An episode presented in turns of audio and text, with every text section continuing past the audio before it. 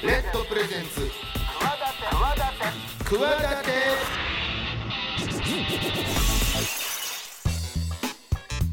皆さんこんばんは。パーソナリティの大岩良正史です。こんばんは金良雲です。あのーはい。この前。まあ僕あの北海道のね話をしてるんであれなんですけど先週から北海道の私も。須田さん今年あの答えてますけど。北海道はい。日本ハムファイターズの、うん。まあ、北海道移転20周年記念というユニフォームのデザインをさせていただいたというご縁もあって、はい。歴史的なね。ついにエスコンフィールド行ってきまして、あ。新しくできた北いよいよ北広島の。行 噂には聞きますね。噂には聞いてましたけども。はい。行くべきですね。どうでした？行くべきですね。行くべき。ちょっともうなんだろう日本最高の建築物が北広島にあったみたいな、えー球場に限らず建築物というくくりでも。言っていいんじゃないですかもうなんか、えいや本当にねーうんうんなんか国内にアメリカがあったんだ。えー。ここは日本なのかみたいな。アメリカの球場になぜ日本語の広告が飾ってあるんだ、えー。なぜ日本人だらけなんだ。まあ日本なんはいはい。だからなんですけど。それぐらいの雰囲気ってことですね。雰囲気ありますね。えもう本当になんかもうこれはもう百分一見にしかずでーはい。もう行ってほしい。行ってみないと。うん、もちろんあれですよね。今回そのユニフォームを着てラリーさんのデザインのユニフォームを着て試合するというあことで。そうそうです選手がね。もうまさにその。もちろんもちろんその最高の瞬間です。僕がいつも味わうそはいのはいはいはい。このためにやっているんだみたいな。はいはいはい。だからそれの舞台がそういうはい。舞台だってこと。でまた他の球場とは違う雰囲気だったってことなんですかね。あのやっぱり球場っていいですねっていうね、まあ、あー。球場というかそのスタジアムというか、いはいはいはい。ろんなスポーツのサッカー場にしろ何にしろ。はい。なんかこうやっぱドキドキさせてくれる。そうですね。まあザ日本の球場のあのね神宮もいいですけどね。もちろんもちろん雰囲気いいですよね。まあそれは100年近くの歴史があって、うん。まあ別物なんですけど。はいはいはい。あのでもね北海道いその飛行機乗る前うん。東京が30何度。うん。で帰ってきて39度って言ってたかな八王子が、はいはい。札幌より21度やったんですよ。え？あそんな違いました？めちゃ気持ちよかった。ええ気温差10何度ですよ、はいはあ、涼しい。帰ああれりたくない。上が開いたり閉めたりするんでしたっけ？あ来ます来ます。ははい。でもう行った時はもちろんちょっと雨開い。雨模様ってのもあったんですけど、はい。閉まってたんですか？あ閉まってた。はい。基本閉まってます。あ基本閉まっててまだ1回しかしか開けてやってないんで。あなるほど。涼しい、寒いぐらいの感じでえーこの番組「企て」は私スポーツデザイナーでボイスアクターの大岩良正史と起業家の金良雲でお送りしております。明るい未来企て番組です世の中の常識にとらわれず企てている方をゲストに招きし未来への企て語っていただきます。チャレンジしている人もこれからの人も目から鱗。何かの糧になるような番組になればいいなと思ってやっております、えー今週もですねゲストはえー J リーグ元コンサドーレ札幌の選手で、えー現在は A バンク北海道代表の曽田雄志さん。いろんなねこうアスリート、セカンドキャリアとか、うん。まあもちろん J リーガーとしてのお話もしてもらってますけどもいろんなまあその辺の話今週も聞いていきましょう。はい。お楽しみに、レッドプレゼンツ企て。私大岩良正史と。金良雲が22時50分までお送りしています。企て会議室。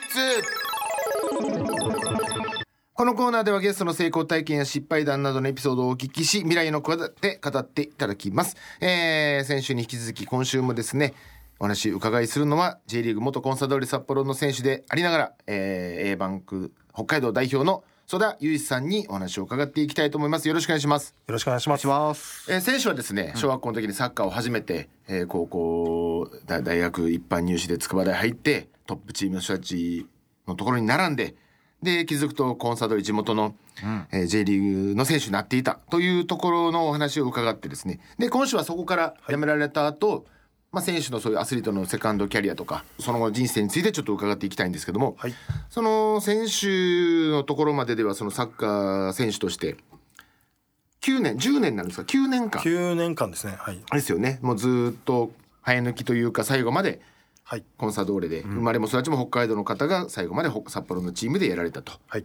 いうところでまあいろいろくもちろんレギュラーを簡単には取れなかったから、まあ、自分でいいところ悪いところを書き出して、えーああでもないこうでもないと試行錯誤されながらずっとやっていったというところまでを伺ったんですけども最後引退されたのがじゃあ 30?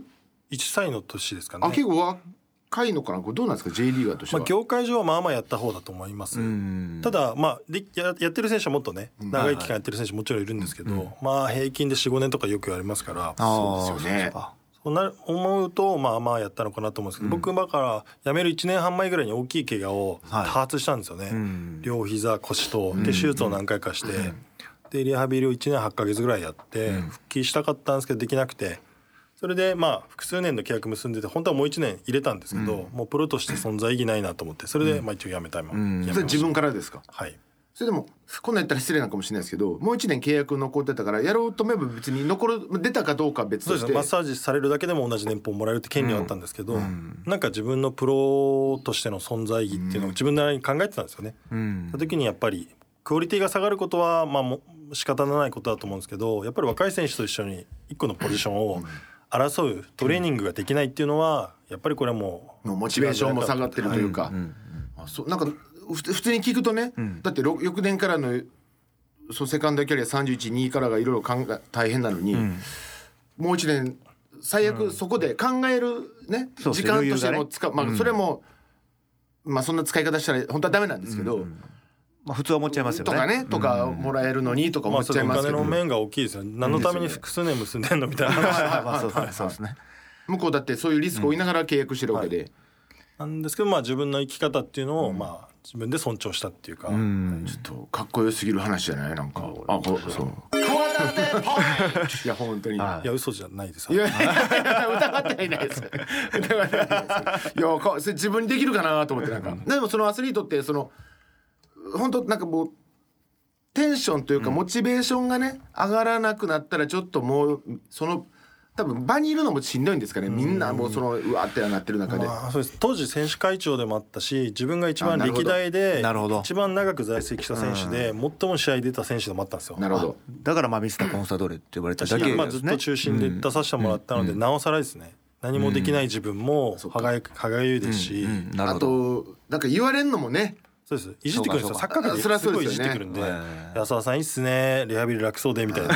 まあ冗談って分かりつつもまあま「えーみたいな。まあそうですよね。サポーターからいい気分ではないですよね。サポーターからもほら、結構熱いじゃないですか、あのトラメが持って「笑ってあるよな!」みたいな。そうですね。煽ってくるなんかね、確かに。まあでも本人ご本人としてもねまあもうちゃんとやめようと思ってやめたという感じなんでもう後悔とかそういう残ってるもんないですね。当時言いましたけど未練はそれはたくさんあるんですけど、でも後悔はしてないですね、どどどんな感じなんですか？その時点では。まあ今日曽田さんお話しされてもいろんなことに興味あるじゃないですか、はその次まあこれはサッカー選手はサッカー選手で、ね、一区切りついてまた今度の新しいはいこう世界に行こうみたいな感じのそうですね。思うこう心持ちだった趣味みたいなこととかはい。興味持つことはいろいろあったんですけどじゃあ実際仕事にうん。するって考えたらじゃあ例えば飲食好きだからなんかレストランやろうとか服好きだから服屋やろうっていうのはさすがに安易だろうみたいなのはちょっと思ったんですよ。かといってスポーツ界とかサッカー界になんか入ろうっていうつもりもなくてあと指導者になるつもりもなくてで一周いろいろぐるぐる考えたんですけどじゃあ改めて自分がスポーツ界とかサッカー界に貢献できるとしたらどんな立ち位置なんだろうと思って。うん。選手としては例えば中田秀さんとか小野伸ちゃんとか中村俊輔とかああいう人たちには絶対勝てなかったわけですよ。うん。うん。だけど、まあ、僕の一応特徴としてはプロスポーツ界では最も偏差値が高いゾーンにいるので、なんかそういう現場じゃなくて仕組みを作るとか裏方から支えるとかマネジメントするとかそういう方だともしかしたら僕は彼らに、まあ、勝ち負けじゃないですけど、勝てるようなチャンスがあるのかなと思って。新しい価値が出せるんじゃないかなってことですね。自分らしい価値を生かせるんじゃないかなと思って、それで勉強し直そうと思って、それがまあ2009年に引退して2010年以降、あーえっと怪我してる最中に考え始めました。ね、ああそうなんですね、はい。もう次のはい。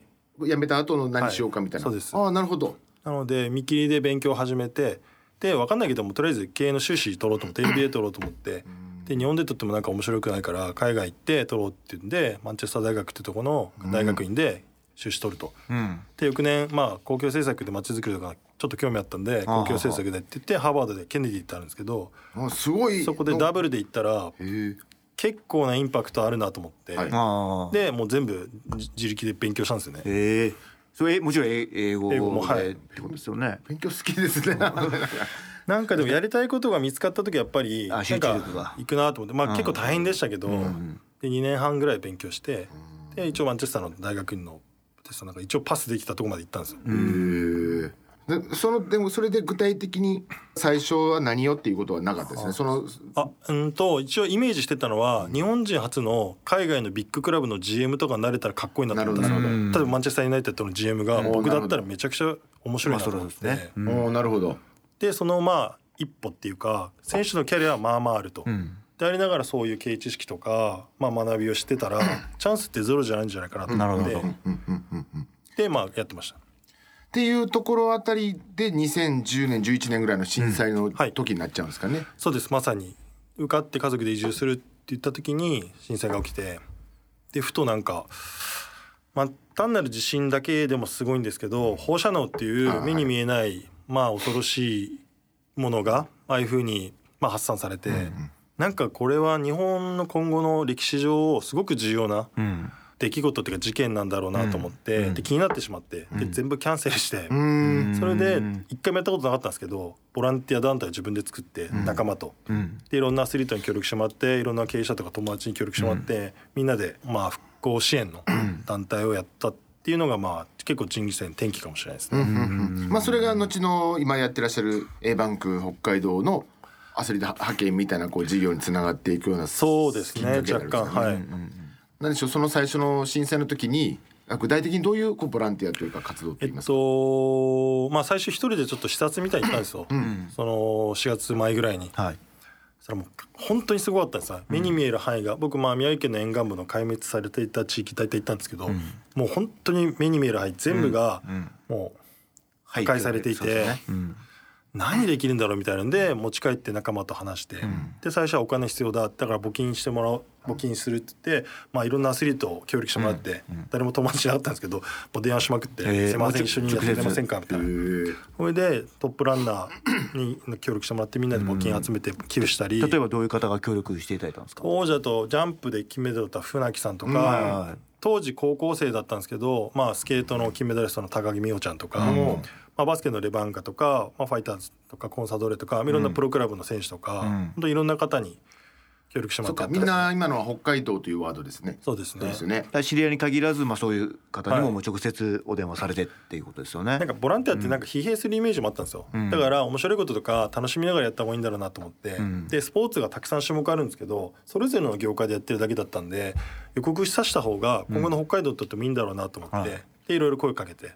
でもそこでその活動がこそのコネクションが今聞いてるだけでもむっちゃ増えたじゃないですか。そうですね。アスリートのね、はい。だからそれが多分今の活動の準備となったというか、はい。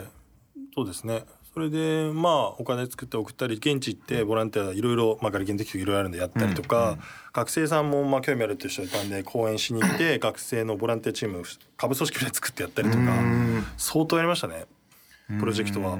でそれをじゃあちゃんとした形にしようとしたのが A バンク北海道なんですか？いやそれとは違うんでますたけど、途中になんかされてた？やりまくってたんですよプロジェクト、向こうでもやったしお金集めとか事業作りとかいろいろやってたらやりすぎて僕自身が疲弊したんですよ。うん。な なるほど。要は貯金がゼロになって2年目3年目とかですかね。え結構ご自身でも別普通にお金を持ち出ししてやってたってこと足りないんで、他の仕事全部なくなったりしてたので、でやりすぎてなんかその日暮らしになってあれ俺どうしようみたいな、時に人を助けてる場合じゃないそうそうそう。たらなんか知らない電話番号から電話番号かかってきたらまあ S 社っていう、まあ、SB さんとかよくありますけど、の、まあ、社長室の方から電話来て「佐々さん素晴らしい活動してるんで応援させてください」みたいな。それでお金いただいたわけじゃないんですけどいろんな人を紹介されて、文科省の偉い人とか、はで日本のアスリート界をなんかネットワーク化してるすごいボスがいるんですよ、柳本さんといって、まあ、当時全日本女子バレーの監督さんやってた方なんですよ。おおー、うん。柳本さんが代表であ陸上の浅田さんが副代表で為末君とかいたりみたいな。そっちのの方の紹介をいただいて、なるほど。で北海道のアスリートだけだったのが全国のアスリートにリーチするようになったんですよ。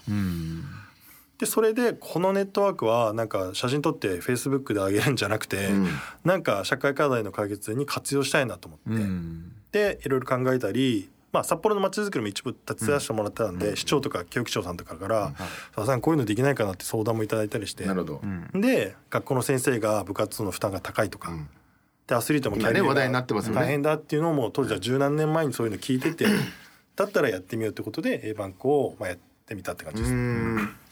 そのなんだろうスポーツと、まあ、子供たちと言いますか、はい。町と言いますか。なななんかこもちろんトップアスリートと子どもたちっていうのがすぐにはつながる構図はもちろんないですけども、まあ、なんかそういう部分のなかった距離を詰めるというか。そうですね。まあやっぱりアスリートってその種目しかやってない方がほとんどでその後って大体指導者を目指す方が多いと、まあ、プロだとそのコーチとか下部組織とかいろいろあるんですけど、アマの方ってないから体育の先生ぐらいしか選択肢ないとか、でもそれも最終的に受かる受かんないとか。プロだったとしてもコーチの空きがあるかないかで、活躍できるスケマが実はあんまり多くないんですよね。だったら学校の現場でもそういう課題子供の課題あるし先生にも課題あるんだったらそれをアスリートが解決するみたいな座組で両方まあ価値を循環できるんだったらいいんじゃないかなと思って学校の中にアスリートを派遣するってことを考えたんですけどまあそれも大変でしたね最初は。というのは？まあ、教員免許持ってない人が1回行くんだったらいいんですよ。講演しますとか、1回部活をサポートするんだらいいんですけど僕らは結構1個に対して複数回行く意義があると思ってたんで。そうすると教員免許持ってない人がそれができんのかとか例えばパワハラとか、まあ他のハラスメントもいろいろ何かあったらどうすんだどうすんだとか。なので半年ぐらいかけて僕は実証実験してまあ、指導内容量みたいに作ってでやって試して試して他のアスリートにもやってもらってって言って徐々にやっておきましたね。そっか。それを仕切るにはそのアスリートたちの人間性もちょっと分かっとかなきゃいけないとかありますよね、なんかもうそれこそ問題を起こされても困るし、そうなんですただお金をいいことなんですけどいいことほどお金って集まりにづらいじゃないですか。そうですね、まあ、危機的なことだったら別ですけど、だから本当にそういうこと考えてもアスリートのキャリア支援って言いつつ自分もそんな大して稼いでないのに、他のアスリートに派遣し,、ね、してもらった分お金払わなきゃいけないですか。それでまた困窮しましたね。それもだからまたお金がなくなそれもだから持ち出しやってたんですねそうです。そうです最初は。自分で強引になんか仕事をややって、それで払ったりとか、すいませんまだちょっと遅れちゃってとかそんなことをドタバタやってましたね。でもそれでもなんだろうこう多分やりがいを見出されてその後10年ぐらいこうやってやってらっしゃるっていうのはそのなんですかね。まあなんか結構先を見た時になんか社会の課題としてずっと残るんだろうなと思ってそれをきちんと丁寧に解決するアクションしていれば競合がほぼいないんですよ。めんどくさいんですよ。手間かかるしお金もなんないし。してたらなんかそれ自体で大成功しなくても何か新しい価値とか面白いことがなんか生まれてくんじゃないかなっていう感覚はあったんですよね。なんかプロサッカー選手って要は職人みたいな仕事だと思うんですけど専門職みたいな。それができなくなって新しい自分を作らなきゃいけないじゃないですか。だからやっぱり修行し直さなきゃいけないし自分のできることを増やさなきゃいけないと思ったんで、とにかく自分に降ってくることとか依頼するされることとかちょっとでもできると思うことはどんどんやると、やりながら力をつけるのが一番だと思ったんで、まず目の前のことやる、まあ、先々見越してっていうよりは今できることをやり続けしかも全力で、なるほど。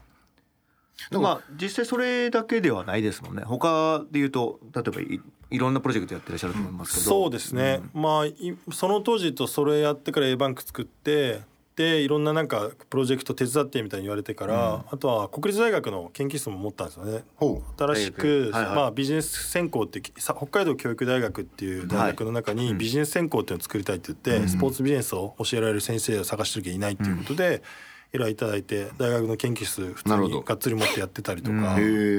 あとはまあまあその流れでなぜか紹介された人がまあ IT 会社の、まあ、ソフトウェアの開発の会社の社長で、まあ、そこからの依頼でスタートアップでほぼ役員で入ったりとか、でその流れででそれこそ DMM の村中君と出会って、村中君から DMM の事業4つぐらい頼め頼めませんか？みたいなんで依頼が来たりとか、巨大企業からちょっとこのすごいでかい土地があるんだけどプロデュースしてくれないかとかって依頼が来たりとか結構不思議なものがたくさんそれで生まれてで北海道全体のまあ小学校中学校の道徳の先生をずっとやってたりとか。これでももしかしたらそうマンチェスター・ユナイテッドが「君の活動ずっと見てたよ」みたいな。分 かんないですけど。実はずっと見させてもらってたよっていうでなんか。なんか関西弁ですけ。どいうのとかね、そう。なんかどんどん遠ざかるなと思ってたことが実はこう地球一周回ってまだ近づいてるみたいな、そうですね。ね。逆回りで今イギリス方面行ってる 確かにリアルな現場ばかりだったので、だからやんなきゃいけないことたくさんあってうまくいかなかったこともありましたけどだからその分できることも増えて、さらにまあリソリソースっていうかネットワークとかも広がったので、毎年だからいろんな依頼いただいたり、毎年なんか、まあ、規模が全てじゃないですけど大きな方々からご依頼いただくってことも今ある現実、まあ実際なってますね。でもどんどんどんどんもうねもう離す離れようにも離れられないようになってるわけじゃないですか、もう抱え、い、ろいろとオファーもあってか抱えてることというか、でテーマがテーマなだけに例えば街のこととか、えー、まあ子供のこととか教育のこととか、5年10年で解決できることではないというか、はい。そうですね。なんならもう一回始めちゃったら、そうですね。ずっと、えーね。っていうテーマにもう行っちゃったから。そうですね。これはもうはね人に任せるわけにもいかないし、そうですね。そうですねまあだからそんな中あれですよね。あの今十勝のはい。裏幌っていうところで街づくりはい。とかをもう十勝にも移住されてっていうそうなんです。浦幌町ってういう、まあ、人口4300人の小さい町なんですけど、まあ、そこにずっと移住されて30年ぐらい経って、まあ、町づくりずっと中枢でやられてる方とは親交がずっとあって、その方からオファーで、まあ、その法人を強化したいってことで、はい去年ぐらいからしっかり手伝うようになったんですけど、まあ、今年さらな中心的になってほしいって、まあ、オファーいただいたので、まあ、他の仕事も引きずりながらですけど、まあ、だったらまあ移住しないと説得力ないなと思って、で移住して。十勝ってどの辺ですか？僕あのスライスチ下のーズしか下のあの三角形の、まあ、一番広いエリアですね、うん。一大その農産物と酪農とかのこあうところですね。本で最もまあ食料を作っている場所ですね。へえそうなんですか？十勝全体でも食料自給率が 250%ぐらいあってへえ浦幌町だけでいうと3000%ぐらいなんですよ、うん。三千パーセント。はい、だからまあ4300人であそうかですけどまあ、十数万人分はいはいはいの生産をしていると。しているという。でそこのまあ事業づくりと、まあ教育づくりとか農林水産のさらなるまあ価値づくりとか、まあそれを一手に一応自分が。それでも、さ札幌との行き来は車しかないんですか？車か JR か、もう結構とでも遠い。JR 車だと3時間半とか。ですよね。飛行機だと東京からだと帯広空港ってあるんでそこから1時間ぐらいですかね。ああなるほど。そこだとその今そのことだけについてはそれは近いからいいかもしれないですけどなんかいろいろ動くのに、北海道って広いから大変そうですね。そうですけどでもやっぱり僕行き来するってこと大事だと思ってて、なんか資本主義と社会主義行き来するとか大人と子供行き来するとか都会と田舎行き来するとか、それで育まれる感性ってすごい重要だと思ってて、なので僕にとっては結構心地よいですし。なるほど。そのスイッチのはい。オンオフじゃないですけど、はい。また違う価値観がねこっちはもっとこれであのいけてるものがあるとか、はい。ね。ずっとどっちかにいると振りちょっと偏っちゃうんですかね、考え方とかも物事の見方とかが、だたまにはこっちかあ外出てみたらあ俺こんななってたんかみたいなふうに気づくこともあるかもしれないし、でこっちの価値あるものを持ってきたりとか、うんそうね。それもできますしなるほどなるほど。なるほど、うまくこう自分がこう商社になって輸入輸出をしてみたいな、そうですね。なるほどなるほど。そっかじゃあ今ちょうどいいこう自分への刺激も適度にありつつみたいな、はい、だから十勝札幌東京。あと僕他の全国も回ったりするので、まあ、いろんなとこ行けるっていうのは、まあ、旅行みたいに楽しいですけど、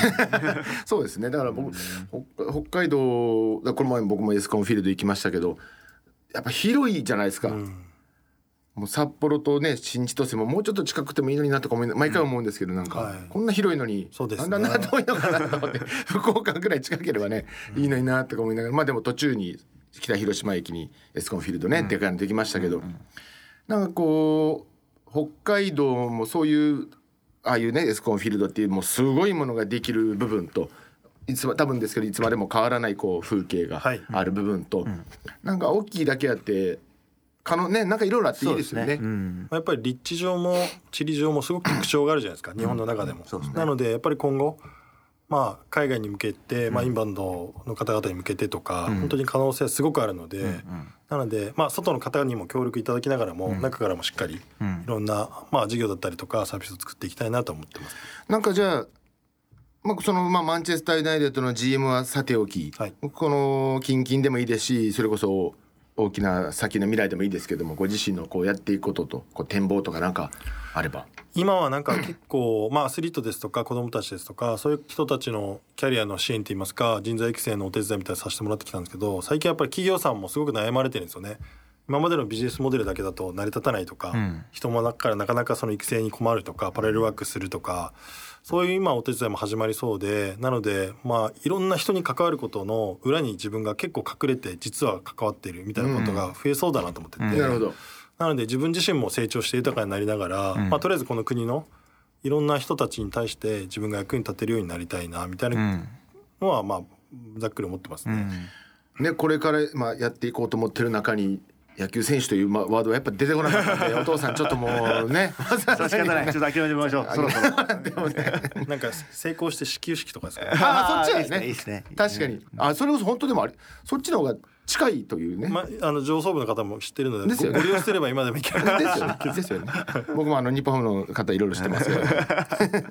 あのー僕もあのなんかまあデザインの方ですけどスポーツいろいろやらせていただいてるんで、はい。なんかお力になれることがぜひよろしくぜひお声掛けくださいというね最後営業もさせていただきつつ、えー先週今週と2週にわたってお話を伺ったのはですね、えー元、えーコンサドーレの J リーガーとそして現在は、えーバンク北海道代表の曽田祐一さんにお話を伺いました。ありがとうございました。ありがとうございました。この後もちょっとコーナーありますんで、はい。お付き合いください。はい。以上企て会議室でしたレッドプレゼンツ企て私大岩良理正史と金良雲が。お送りしております。番組ではメール募集しております。クワアットマーク RKBR.jp KUWA アットマーク RKBR.jp お待ちしてます。奇跡体験あの日のビッグバン。バカ野郎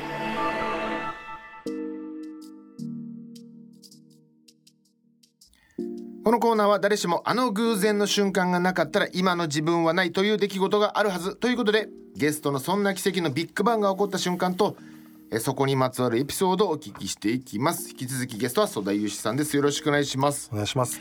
あのーね伺ってるだけでも、これだけいろんなことやってらっしゃる方ですから、はい。まあすでにすでにもう奇跡っぽいこともそう話の中にありましたけども、ありましたね。改めてちょっとべねこういうこともあったよという、そんな奇跡のビッグバンあれば教えていただきたいなと思いますが。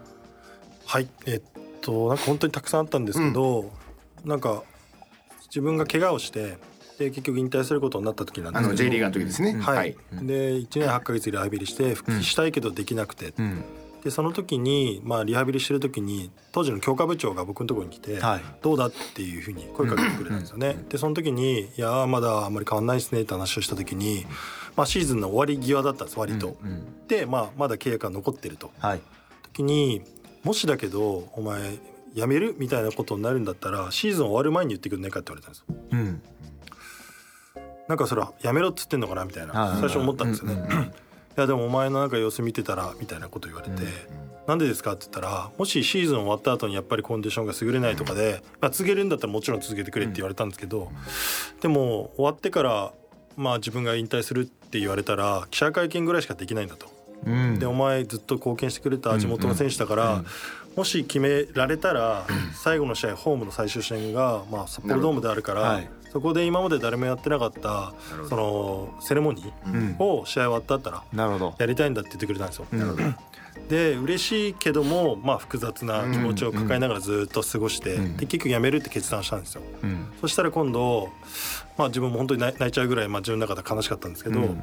たらスタッフがどうにかコンディションちょっとでも上げてベンチに入入らないかと、うん。ああのセレモニーだけじゃなくて。そうです、うん。あ最終戦、公式戦のベンチに入る努力をしないかって言ってくれて、はい。ただもう監督からするとベストチームで行きたいからベストメンバーで行きたいから、まあ、ちゃんとチェックはするって言われてたんですよ。でなんか僕は10日間ぐらいですかねもう全然走ることもほぼできないのに注射を膝と腰に3箇所に、まあ、10日で100本ぐらい打って、で練習してで、まあ、試合の当日迎えたんですよね。たらギリギリで監督も迷ったらしいんですけどベンチに入れてくれて、で一応まあベンチをして試合に臨んだんですよね。ただその試合が、えっと、後半2対1で札幌が勝ってる試合で、相手がまあ横浜 FC だったんですけど、でまあ出られる保証もないし、とにかくチーム勝ってほしいなと思ってたんですよね。ただ試合が終わる4分前に、えっと、声がかかって、で試合に出ることになったんですよ。ですごいなと思ったのは、まあ、僕背番号4番なんですけど、ロスタイムたまたま4分で、後で聞いたら、まあ、両親とか友達も呼んでたんですけど、母親かな？奥さんがちょっとどっちか忘れたんですけど、もう背番も4番で、すごいねみたいなことだったんですよ。で僕はロスタイムまあ回ったんですけど4分間だけ試合に出て、で大した動けないんですけどフォワードで出た出たんですよね。ただそこで自分で PK を取ってうん。で PK を得た時に、敵なのにカズさんが僕のとこに来て「お前外せよ」とかって 言う言わないだろうなと思ったんですけど最後だから落ち着いて決めなって言ってくれて、で最後の僕は引退試合で PK を取ってカズさんに一言もらって蹴ってだけど取られたんですよ。ああ。でなんかめちゃくちゃななんか気持ちになってよくわか嬉しいのか悲しいのかもうよくはあわかんない。れ決め決まるっていう普通はそうでしょそう。だなねでもアニメとかだと。ファンの人もみんなまあもやったじゃんみたいなはずが外しちゃって。そしたら今度ピピピって笛になって、はい。たら見たら、まあ、先進はい。腹心の方が旗上げてて、ん。キーパーが蹴る前にそう先に前に出ちゃダメっていうルールがあってそれで蹴り直しってなってで僕はだから引退試合で残り4分しかないのに自分で PK 取って1回外してまた蹴り直しで カズさんまた来て落ち着きなって言われて。それで最後。カズカズはもう一回来てくれたんですね。来てくれてトントンってやってくれて。で最後決めてそれで終わって引退した、あー。そんなことはないだろうすごいキュッとした4分ですね。そうです。すごいですね。いろんなことが背番号4で。ああなるほど。普通はなんかボール1回触っても OK ぐらいなそうですね時間ですし最後決めて。だから最後、まあ、勝ってる状態でフォワードですし、守りさえすればそうですね。逃げ切ればいいという時間で、はい。まさかそんな、まあ、こんな言ったら失礼ですけどお客さんへのね、はい。ちょっと顔見せも含めたぐらいの監督さんもあれだったのにまさか。そうなんですよ。えそう PK 取ったプレーもワンプレーがツープレーとかそれぐらいの感じですよね。そうですね。そんなになかったので本当にだから最後があまりにドラマチックだし、インパクトあったので、サポーターの方々はみんなその印象が残ってて。なんか見たかもしれんそれそのニュース。本当ですか？うんなんか言われたら、そんなシーンあったような気がするなって今なんか思ってきました、それが結構奇跡的だし、まあちょっと笑いもありみたいな、でまあ確かに確かに。オチもあり？はい。いや本当に。いや 数に2回言われたまあだから1回目が止められてるから落ち着いてないように見えたんでしょうね。やっぱりね。落ちてって言われても結構緊張しちゃって。それはしますよね。それも作戦かと思って一緒に思ったんですけどあなるほど。なるほどちょっとあなるほどね。あえて。でもそんな感じじゃなかったですね。さすがですね。なんかカズさんって僕はもちろん知ってますし対戦もしたことありますけど普段プライベートでお世話になったことないしカズさんからしたらたくさんいる J リーガーの、はそこそこ頑張ったやつの一人じゃないですか、わざわざこうやって声かけてくれるってすごいなと思って、まだね僕も高1の時京都のホテルでサインもらいましたけど 試合を見に行ってバスまあ J リーグ前からのバスコダガマ対日本戦代表がな。んかそんなん見に行って。なるほど。僕もこう見えて一応さ高校大学サッカー部でちょっとかじってかじらせてもらってるんですよ。大変ご苦労様です。いやとんでもないですなるほどね。いやそんなドラマティックなラスト4分。はい。えーそんな曽田さんの奇跡のビッグバンでした。まあでも本当はいもうもうあと5個出してって言ったら5個ぐらい多分エピソードお持ちだと思うんですけど 今日、えー伺ったのはその引退試合のお話でした。もう一つコーナーありますんでお付き合いください。よろしくお願いします。はい。レッドプレゼンツ企て。私大岩良理正史と金良雲が22時50分までお送りしています。業界用語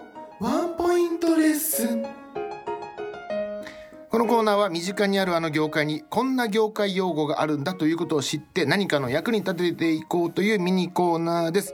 役に立つかどうかは分かりませんが。さあ今週はですねえー袖由さんのなんか業界用語なんですけどどどの業界？何業界？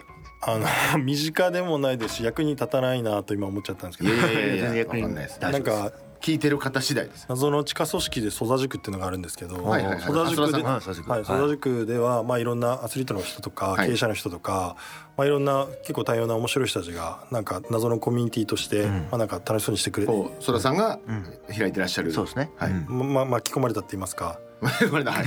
その中の人たちは多分みんな分かってるっていうものなんですけど、う。んまあ、今後広がる可能性があるのかなっていうので、うんうんうんうん。なんかちょっと面白いこととか不思議なこととかなんかそういうのがあることをファンタジーって言ってるんですけど。一般的には使わないんですか？いや僕あんまり聞いたことないですね。例えばそのじ実例というかその分例っていうとどんな感じなんですか、うんまあ、なんか例えば、まあ、今回実際僕北海道から出張来て、はい。お世話になる方がいたんでお土産買ってきたんですよ。ね。はい。で、まあ、2つぐらい買わなきゃなと思ってお菓子買って、で、えっと、飛行機降りてなんかトイレ行ったと思うんですよ。うん。でその後電話来て忙しくてミーティングしながら電車乗って行ってって気づいたらお土産なんかトイレに忘れてたみたいな、まあ、単なるそれおっちょこちょいじゃんみたいな話うん。ですけど、うわまた曽田さんファンタジーだよみたいな。で なるほど。天然みたいなことじゃない？天然ですね。なんかなんていうんですかね。あと僕なんかある方にブログで「曽田はトトロである」ってなんか言われたんですよ。なんかその超常現象まで言わないですけどなんでそんなこと起きるのと。あなるほど、うん。ななんだろうな。不思議な縁がつながったりとか、はいそうなんですよ。それを大体ファンタジーっていうようにしてまして。なるほど。一般偶然とかそ不思議な縁とかとか。ちっちゃい奇跡みたいな漫のが。画みたいな話みたいなうそうですそうですまさあなるにほどなるほど。で今回の出張でさはい。ファンタジーあったんですか？みたいな。ファンタジーを聞いてくれる。エピソードを求められる。そうですそうです。な なるほど。それはそのじゃあ仲間内で使ってらっしゃるというか。そうなんですよ。ソダ業界で。だから言われるんですっごい。それで僕なんか去年自分でまた違う会会社作ったんですけど、はいその会社名どうしようかなっていうんでファンタジーコーっていう会社に。ついに自分で自分の代名詞に しちゃったんですね。しました。そんなにいっぱい起きるんですか？へ起きますね。なんでですかね？不思議ですけど。え、ん。まあ、さっきのねその PK を1回外して2回カズさんが来てくれるっていうのもなかなかファンタジー。ファンタジーでですし本当にそんなことばっかりですね、うん。そうかそうですね。この間もなんか一人でなんか居酒屋みたいなとこでカウンターだったんですよね。食べてたらなんかトントンって肩を叩かれてパッて見たんですよ「どうも」って言われて知らないおじさんがこうやってしてきたんですよ。うん挨拶を。何なのかなどうもって言ってまた食べようと思ったらトントンってされてこうやって下指さすんですよ、うん全く同じスニーカー履いてて それで仲良くなってそのまま飲んじゃったりとか。不思議なんですよね。なるほっていうか僕がそのおじさん側だったら別にスニーカーが同じぐらいでは 声かけない別に声かけないですけどね。だってすごい変わってる例えばナイキのナイキのとかね。ジョーダンのとかね。のとかね。だったらあれですけどそそ普通に売ってるやつ。ど普通に。まあ普通っていうかそうですね。同じスニーカーであり声かけられるってところも含めてファンタジーなんですよね。ですでこっちが受けた僕もファンタジーなんですななななるほど。普通はもうあまあまああそうです。そうですねぐらいで。そしてなんか「いいの美味しそうなの食べてますね」って「食べます」みたいな。おおかずおかずの交換しちゃったりして。へえまあファンタジーですね。そういうことですね。確かに。えー。なんかいろいろ確かに起きるんですね。はいただあんまり意識したりとか、ファンタジーを起こそうと欲深くなるとできないんですやっぱり。なるほど。ああくまで自然体でいることなるが、まあ、ファンタジーの近道っていう。か、ファンタジーへの近道が。あの秘訣ね。今これ聞きながら目指してる方意識しちゃダメですから。そうです難しいですそれねこれが近道ですから。難しいなこれそうっていうそんなファンタジー。あ俺もあるよ。私も起きますみたいな方いらっしゃいましたらね そういうことが。そのファンタジーという。ぜひねメールいただいて、はい、フ くくっていそういう新しいジャンルとして。ァンタジー認定させてファンタジー認定すファンタジスタですよね。もうそれこそれこそそ田さんは。ありがとうございます。さあそんな、えー、2週にわたってですねお話を伺ってまいりました。曽田さんとは、えーここでお別れになってしまいます。J リーガーとしてのお話そしてその後のいろんなアスリートのセカンドキャリアについてのお話伺ってまいりました。またちょっと僕もあの北海道行くこともあるのでいろいろとなんかまたご縁なんかありましたらよろしくお願いします、はい、お願いします。えー先週今週と、えー、2週にわたってご紹介したのは J リーグ元コンサドーレ札幌選手で A バンク北海道代表の曽田雄志さんでした。ありがとうございました。ありがとうございました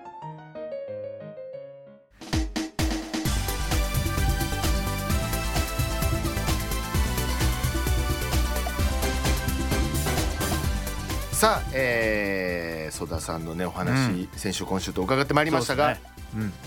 なんかであの頭のいい方 そうですよね。やっぱ。一周目のサッカー選手だけの話聞いてきましたけど、まあ全然違う話でしたもんね。ね。